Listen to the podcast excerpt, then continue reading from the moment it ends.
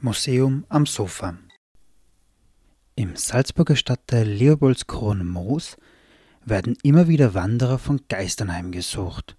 Schließlich befindet sich dort eine versunkene Stadt. So berichtet zumindest eine bekannte Sage. Doch was ist dran an der versunkenen Stadt am Fuße des Untersbergs? Herzlich willkommen beim Museum am Sofa, dem Podcast des Salzburg Museum.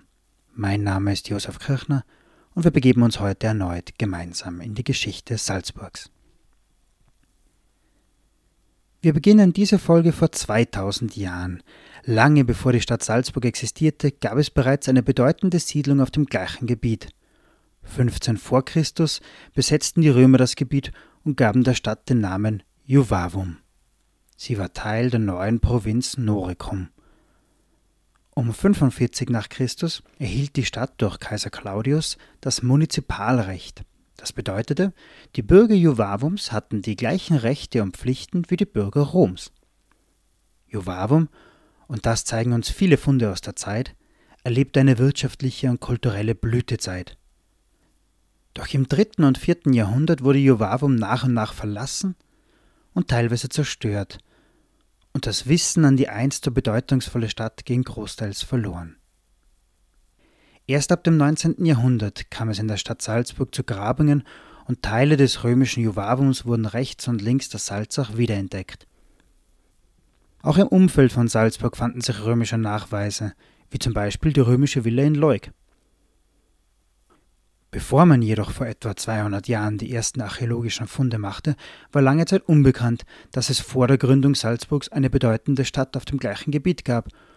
Und selbst als man von ihrer Existenz wusste, gab es viele Theorien, wo sich diese befunden haben könnte und was der Grund für ihren Untergang gewesen sein könnte. Eine Theorie spiegelt sich in einer Salzburger Volkssage wider. Die Sage berichtet, dass sich die Stadt bis dicht an den Fuß des Untersbergs erstreckte und als römisches Militärlager den Namen Juvavum führte. Der Gründer soll niemand geringerer als Julius Caesar gewesen sein. Doch als die Stadt gewachsen war, sei die Sittenlosigkeit gestiegen.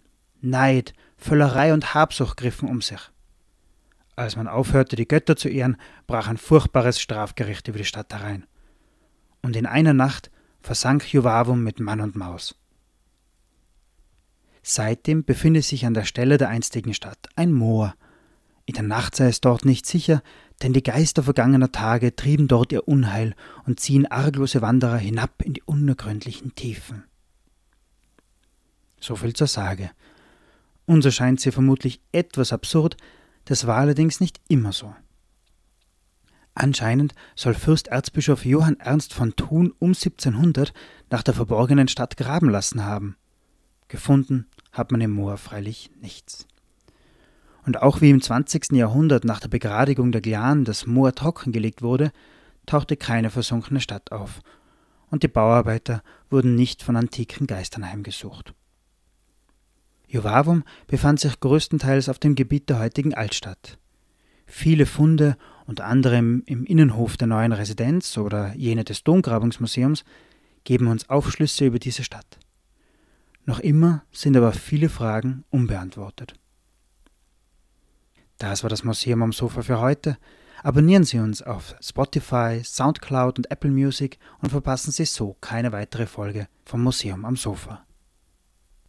Nicht ganz so weit zurück in die Geschichte gehen wir das nächste Mal. Wir sehen uns das vielen unbekannte Lager Glasenbach nach dem Zweiten Weltkrieg genauer an. Spoiler: Das Lager Glasenbach war gar nicht in Glasenbach. Ich wünsche noch eine ruhige Zeit. Bleiben Sie gesund. Stay safe, stay tuned.